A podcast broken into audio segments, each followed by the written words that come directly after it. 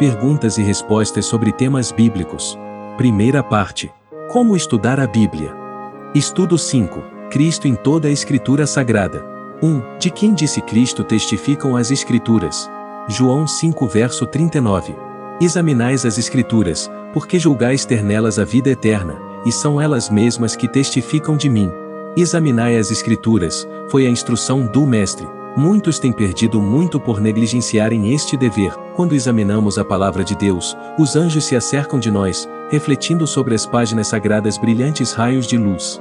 As Escrituras apelam para o homem como tendo poder para escolher entre o certo e o errado, elas lhe falam em termos de advertência, de reprovação, de súplica e de encorajamento. A mente deve exercitar-se nas solenes verdades da palavra de Deus, ou definhará.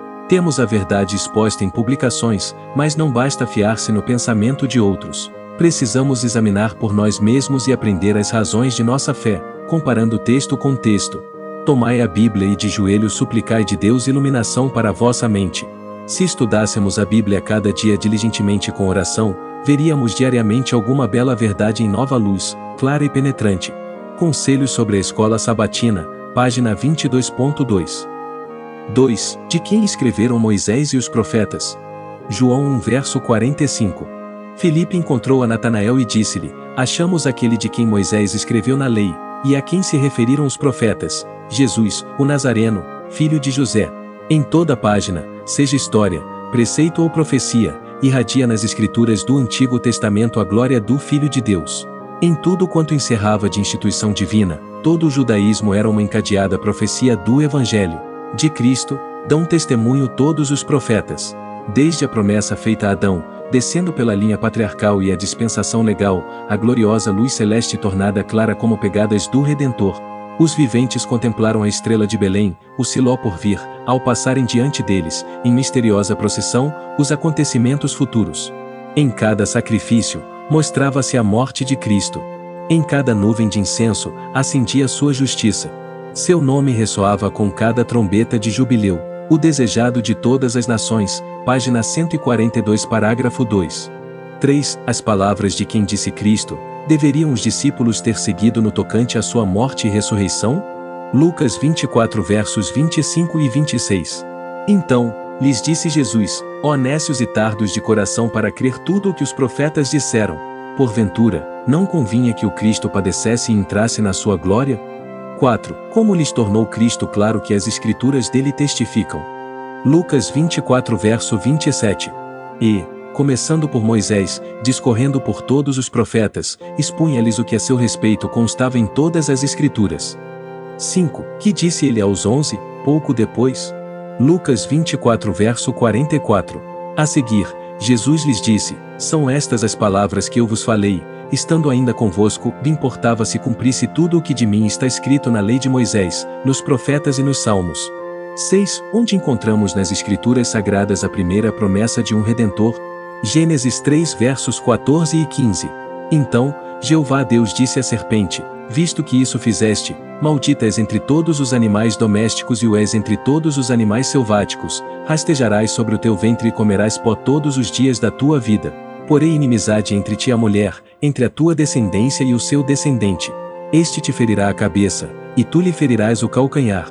7. Em que palavras foi essa promessa renovada a Abraão? Gênesis 22 verso 18. Ver também Gênesis 26 verso 4, 28 verso 14.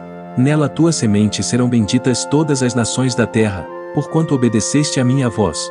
8. A quem se referia esta semente prometida? Gálatas 3 verso 16. Ora, as promessas foram feitas a Abraão e ao seu descendente. Não diz, e aos descendentes, como se falando de muitos, porém como de um só, e ao teu descendente, que é Cristo. 9. Quem prometeu Deus enviar com Israel para guiá-lo à terra prometida? Êxodo 23 verso 20. Eis que eu envio um anjo adiante de ti, para que te guarde pelo caminho e te leve ao lugar que tenho preparado. 10. Quem era a rocha que os seguia? 1 Coríntios 10 verso 4. E beberam da mesma fonte espiritual, porque bebiam de uma pedra espiritual que os seguia. E a pedra era Cristo. 11. Em que profecia são preditos a vida, o sofrimento e a morte de Cristo? A profecia do capítulo 53 de Isaías. 12. Onde é previsto o preço de traição de Cristo? Zacarias 11 verso 12. Ver também Mateus 26 verso 15. Eu lhes disse: Se vos parece bem, dai-me o meu salário, e, se não, deixai-o, pesaram, pois, por meu salário trinta moedas de prata. 13. Onde nos Salmos, são profetizados as palavras de Cristo quando agonizante? Salmos 22 verso 1. Ver também Mateus 27 verso 46. Salmos 31 verso 5. Ver Lucas 23 verso 46.